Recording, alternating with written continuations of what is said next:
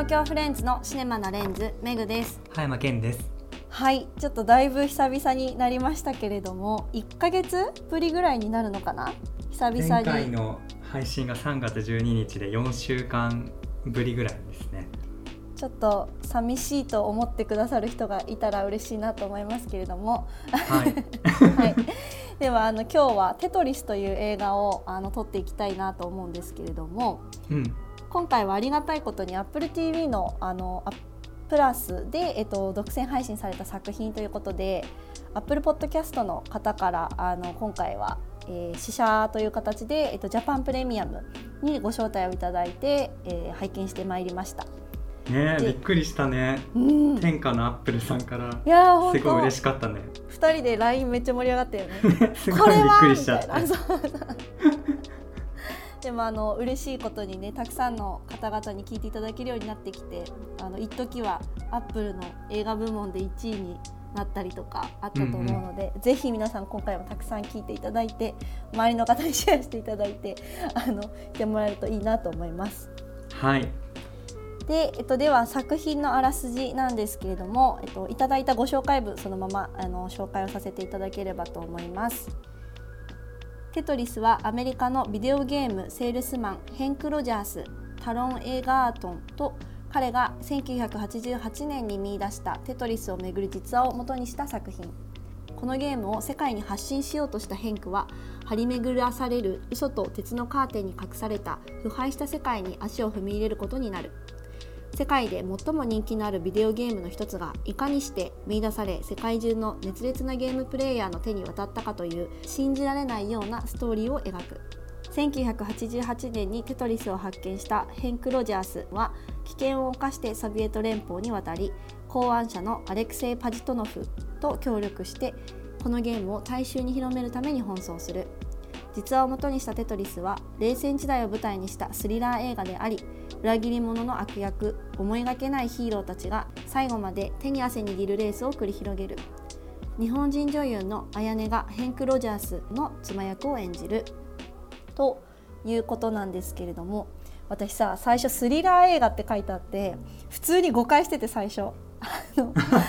めっちゃなんていうかあのそういうことねそうサスペンス的な要素とか。最初すごいあれお呼び腰だったもんね。そうそうそうなんか超不気味ないわゆる怖い系の映画かなってすごい身構えてたんだけど緊張感があるっていう意味合いでのスリラーの映画うんで 確かに。すごい安心した。一般的な日本語のイメージだとメグのイメージ合ってると思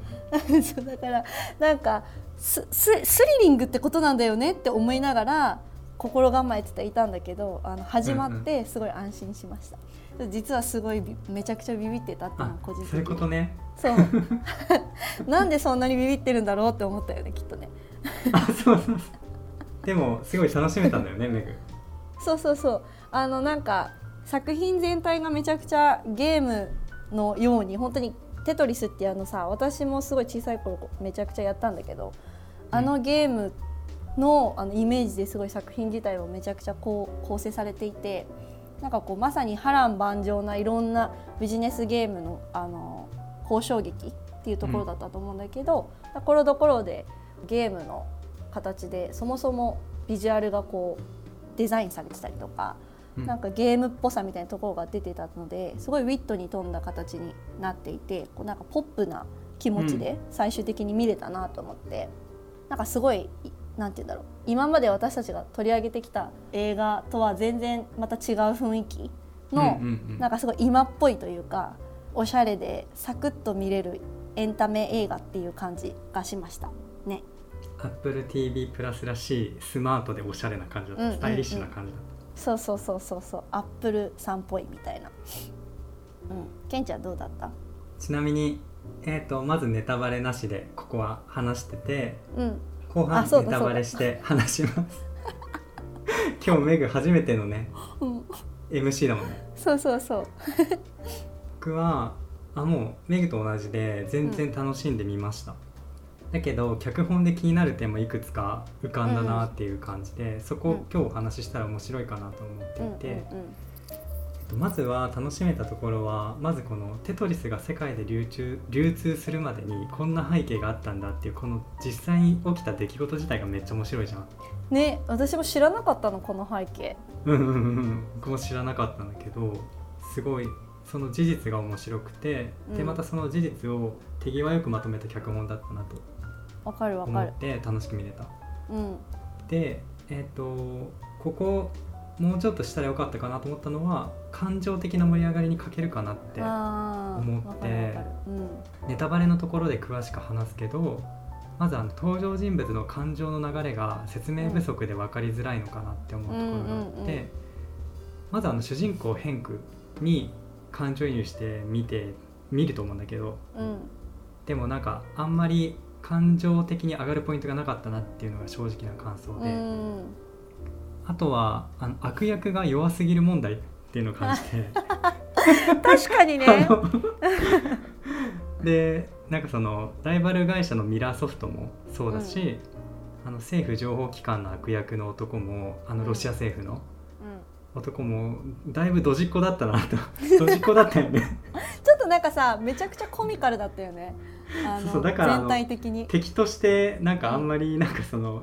すごいつわものじゃないからあんま上がんないんだよねあー。なんか私それすらもなんか RPG 感あるっていうかゲームっぽいなと思って見てたけど 確かに映画っていう観点で見るとそうだね、盛り上がりに欠けるからっていう。あうん。だからあの実話とはいえもっと感情的に盛り上げる脚色をしてよかっしたらよかったんじゃないかなと思って。確かに確かに。なんかこのポッドキャストで取り上げた実話ものでも「ドリームプラン」とかうん。あと「全てうまくいきますように」とか。うんもっとあの感情的に盛り上がるとこあったじゃん。うんあった。だからそういう脚色してもよかったんじゃないかなっていうのは思ったね、でいいところというか感情的に盛り上がるところはあってそれはあの、テトリスを開発したアレクセイとヘンクが一緒にテトリスを改良するシーンが本当に最高でうそこは本当に一番良かったなっていう感じですね。んうんうんあとはあのデザイン的なところで言うとメグも言ってたみたいにテトリスモチーフでプロダクションデザインが統一されててそれがめっちゃ可愛いしめっちゃ良かったなと思ってなんか個人的にドット絵今マイブーム来ててっていうのもあってうんうん。最初のオープニングがめっちゃ良くてあのラスベガスをドット絵で描いてるじゃん、うん、あれ可愛かったね。そうそう、うん、あれめっちゃ好きでそこだけ2回見たぐらい 配信だからね。あそうそう。僕はねオンラインでね見させていただいたので、うん、あとは終盤のカーチェイスもうん、車がダメージ受けるとドット絵になるとかめっちゃ楽しかったし。うん、うん、あと音楽に関してもあのテトリスのテーマ曲がアレンジされてかっこいい感じになって使われてて。であの韓国のガールズグループのエスパうん、ー、あのが、えっと、テトリスの曲に、えっと、歌詞をつけて歌ってるうん、うん、「ホールドオンタイト」っていう曲が使われたりしてて。うん、ねその曲とかもめっちゃかっこいいし、なんか時代背景をもう反映した音楽とかがところどころ出てて、なんかその辺とかもその雰囲気をこういい感じにしてたのもあるかなって思って。そうそうあの80年代後半の音楽があの自分が好きな曲も結構かかってたりしたからそこで上がったっていうのもそうだよね、ケンちゃんそれ絶対言うだろうなと思ってた。音楽すごい楽しかったですね。っていう感じ、ね。これがうん。ネタバレなし感想。うん。以上ネタバレなしの感想でした。では以後ネタバレありで語っていきますのでここから先は映画を見てから聞いてください。東京フレンズのシネマなレンズ。この番組は毎回1本の新作映画を取り上げその映画が社会や時代の変化をどのように切り取っているのか映画オタクの葉山とバリキャリリア充のメグが親友同士のおしゃべりを通して深掘りしていく番組です。ちょっと自分で言うから笑っちゃった。ねもう一回言いますね。あいいんじゃない？大丈夫？じゃあはい。はい。じゃあこれからネタバレありの感想にお話ししていければと思います。いいかな？えっと、うん感情的な盛り上がりに欠けるっていうところでうん。もうちょっと詳しくお話しするとあとね変化に感情移入して見ててもあまり上がれない理由としてうん。ヘンクがさ結局最後テトリスの権利を取れるじゃん。だけどこのなんで取れるかっていうのが何か主人公のヘンクが巧みに交渉したり相手を出し抜いたりっていうことではなくてうん。たまたまその国のために最善を尽くしたいっていう良心を持った官僚がいるからとか、うんうん。なんか結構偶然的な出来事というか他者のおかげでうん。テトリスの権利が取れたっていう部分も大きくて、うん。まあ、それが実話だから仕方ないんだけどうん。あの 主人公が何かをしたっていうのが弱いから、なんか映画としてはドラマ性に欠けてたのかなっていうのと、うんうんほらアレクセイとヘンクのさ結ぶ友情がめっちゃ熱いっていうのを後で多分詳しく話すけどうん。なんかアレクセイが車で助けに来てくれるじゃん最後の最後、うんそこはなんか熱くなりうるポイントだったと思うんだけどなんかその直前がアレクセイがロシアの情報機関の悪い男から脅されてうんうん。だからあのヘンクに今まで協力的だったけどもう協力しないっていうじゃん、でもその後なぜかあの ヘンクが最後ピンチになった時に車で助けに来てくれるじゃん。わかる。あそこめっちゃ飛んだよね。もうちょっとなんかあのね悩んだけどみたいなとかね。るといいのにって思ったよね。わかるわかる。そこがアレクセイがなんで助けに来たのかっていう描写があると、そこもったいないなと思ったんだよね。あの、うん。結局その2人の結んだ友情が友情があったから変更を助けに来たっていうところは盛り上げられるポイントだったからもうちょっとうまくそれを使ったらよかったなと思ったかな。わかる。それで言うとさなんか一番最後にさサンフランシスコ行きのチケットをさ送るじゃん。でそのゲームボーイの多分あのいろいろ多分税関チェック通るからチケットをそのまま入れられないっていう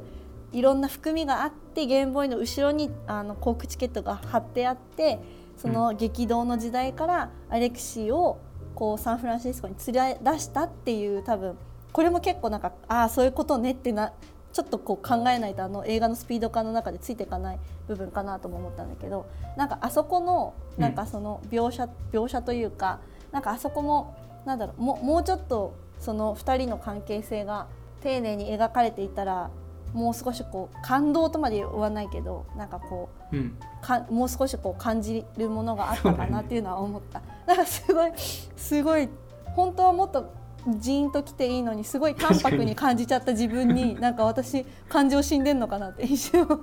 て。いやいやいや確かにそのスタイリッシュだったよね。そうそうそうそう良くも悪くもねそうそうそう。スだからマートすぎ本当にたのかもね。うん。わかるわかる。サクッとおしゃれに見るのにちょうどいいんだよね。うん、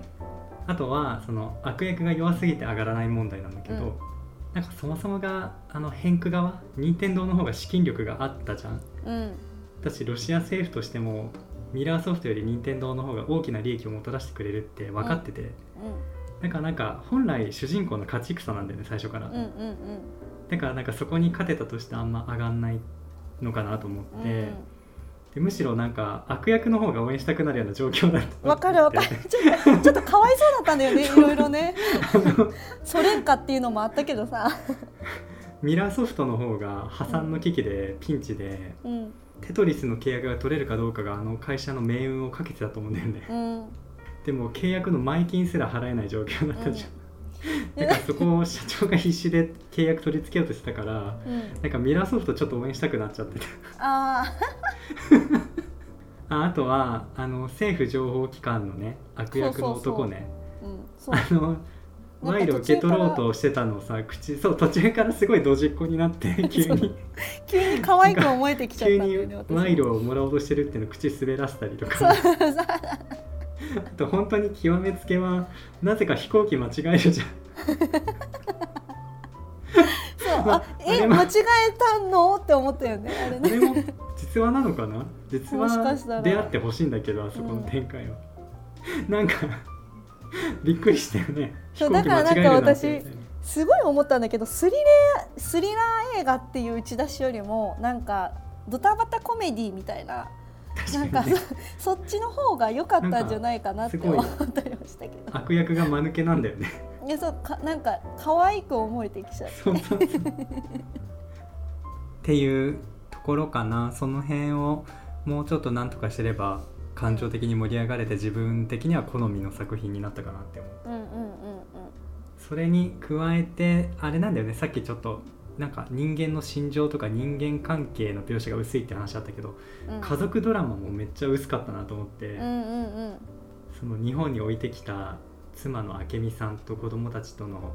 そこになんか家族とヘンクの間の愛情っていうのがなんかほとんど伝わってこなかったなってなって、うん。あとなんかそのヘンクが拙い日本語をしゃべるのとかも、ちょっとどういうあれはなんか笑いを狙ってたのかちょっと分かんないんだけど、うんうん、なんかあの父親というよりはホームステイしに来たアメリカ人みたいに見えた。うん、なんかすごい私思ったのが今回。まあなんかめちゃくちゃ日本まあ任天堂のねあのあれがあるからっていうのもあると思うけど日本をすごくこう向いた映画の作品だったなってすごい思ってだからなんかそういうその家族の部分とかをめちゃくちゃちょっとなんだろう薄くはなっちゃったけどこう描かれてたのかなと思ったのね。うんうん、ででもなんかあのもうビジネスの交渉ドタバタ劇だけに振り切った映画だったらまたちょっと違うものだったのかなと思ったりもしたけどやっぱその日本をなんかこう少しやっぱりターゲットにしてる部分があるからあえてああいう描き方をするに至ったのかなって私は勝手に解釈してた。うんうんうんうん。日本のオーディエンスを意識してってこと、ね、そうそうそうそう。で家族も変クは日本人の妻と結婚していてハーフの娘がいてみたいな、うんうん、でそういうこうちょっとなんていうの親密感を感じられるようになるのか分かんないけどう、ね、うん、なんかそういう要素の方が強いのかなって正直思ったかもしれない。その家族の描写に関しては。ああなんかその AppleTV プラスに日本の観客を取り込みたいみたいなこと？うん。でもなんか難しいよね。逆効果になってるんじゃないかなって 正直。逆になんか日本にあんま興味ないのかなみたいな感じしたけどね。結構。そうなんだ。結構なんか薄いし浅くなかった。なんか日本に対する理解が、うん、うん、でもなんかそうね。それはそうだね。なんかあのそもそも日本人なんかあんまり今までちょっと前ってあんまりその当事者の人が俳優で起用されることが少なかったから、うん、そういう意味ではなんかその日本人の女優さんとかにちゃんと日本語がネイティブの子役の子とか多分ねって思えるような人たちがなんか、えーと、キャスティングされてるっていうところに関してはあのあなんか今っぽいなというか今っぽいっていうか、そのそういう時代になってきたんだなっていう部分とかのなんか変化は感じたりとかはそうだよね。うんそうそう。その辺はなんかいいなって思って日本人の役柄が日本人の人がね、うん、演じてるのはいいよね。そうそうそうそうそう。でも結構日本の描写自体はなんか海外の人がイメージする日本っていう感じになってるかなと思って、うん、うん、それはやっぱなんか日本で制作したっていうよりはあれなのかもね。きっと本国で制作したっていうのもあるんじゃないかなかうんそうだと思う。ね、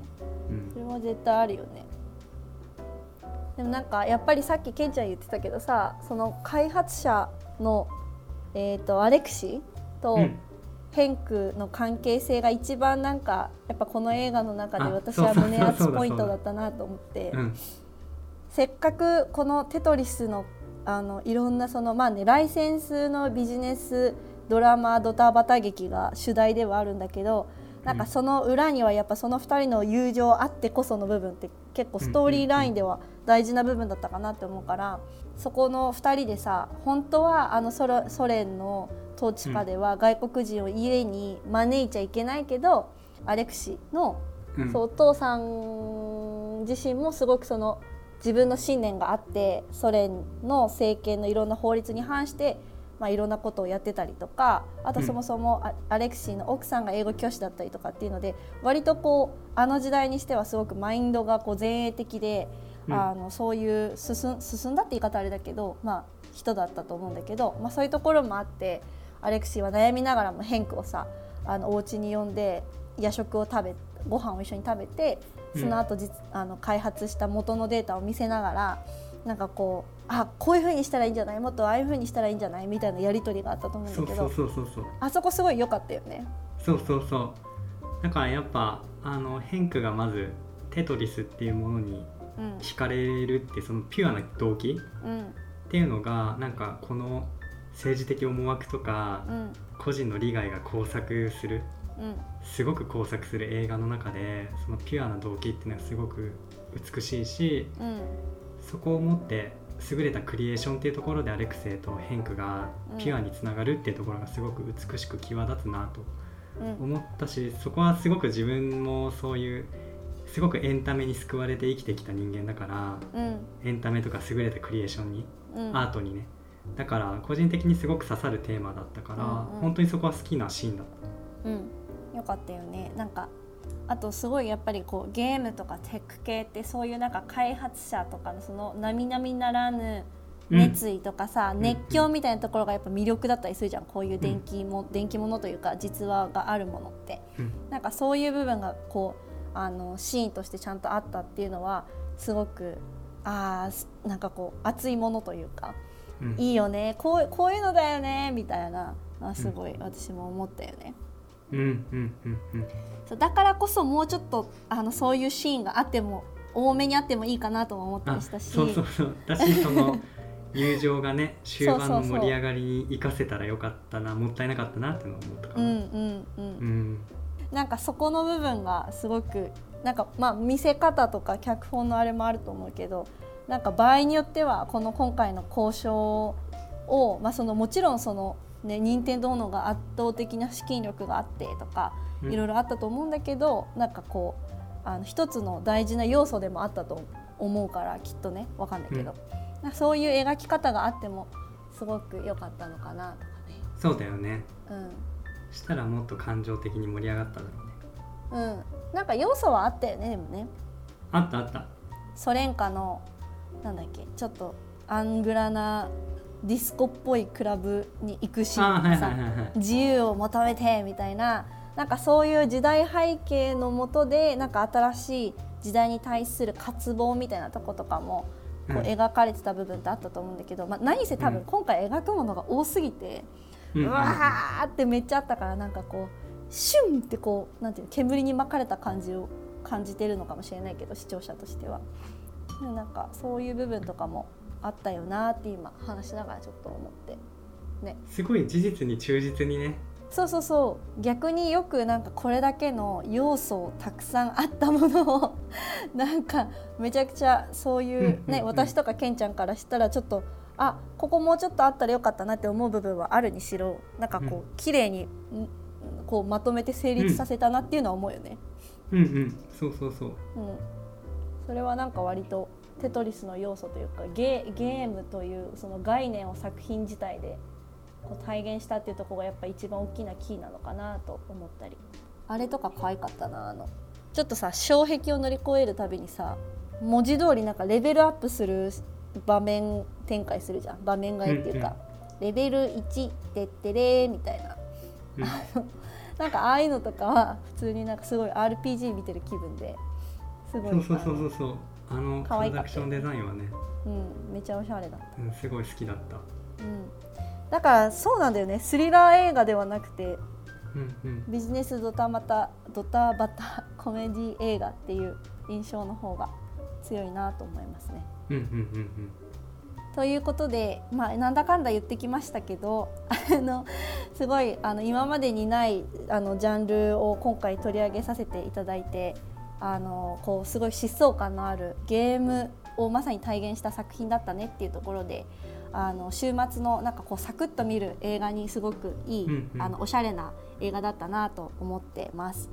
タロン映画とめっちゃチャーミングだったしね。うんうんわかるわかる。すごく魅力的な、ね、キャラクターだったよね。彼のなんか表情とかあのスマートな感じっていうのがでちょっとコミカルな感じっていうのはもうこの映画の雰囲気をそのまま表してるような感じだった。うん、確かに確かにわかるわかる。なのであのスリラー映画というよりはそういうこうポップなあの、可愛らしい作品に仕上がっていて、うん、気持ちよく見られたなと。絶対に 結論スリラーではない でした。私あんまり AppleTV あの今まで契約したことなかったからこれを機に他にどんな作品があるのかなっていうのはちょっと気になったのでなんかまた面白い作品とかがあれば取り上げていきたいなと思いました。エンディングです。次回取り上げさせていただくのは映画午前4時にパリの夜は明けるです。配給会社のビターズエンドさんから試写会にご招待をいただきました。なので、えっと、4月21日金曜日に公開予定なんですけれどもその公開に合わせてポッドキャスト配信しますのでぜひぜひ予告編とか見ながら楽しみに待っていてください。このポッドキャストではリスナーの皆様からのお便りを募集しております。番組への感想テトリスの感想などお待ちしております。メールフォームへのリンクを当番組のリンクツリーに掲載しております。そして私葉山が新作映画とドラマのレビューをしています。YouTube チャンネルシネマリンの方もチェックお願いします。今「私の幸せな結婚」という映画の動画がありがたいことに再生回数1万回を超えておりまして。ねえおめでとう、ね、目黒蓮さんバズかな。そうそうそう 目黒蓮さんの人気にあやかって、うん、でもなんか YouTube に私が存在してもいいんだなって言ってもらってるようですごく嬉しかったです。もちろんだよ。応援お願いします。ありがとうございます。私も目黒蓮さんのあの最近すごい気になってたので俳優さん。ちょっと見てみようかなって思った。うんケンちゃんのレビュー見て。それは何か作品を見て気になってたの？あなんかサイレント良かったなと思ってドラマ。そっかそっかそっか、サイレント全部見てたもんね、そうそうなんか繊細な演技をする人だなと思ってあのそう思って見てました。はい。それでは皆さん今回も聞いていただきありがとうございました。お相手はめぐと。葉山健でした。バイバイ。バイバ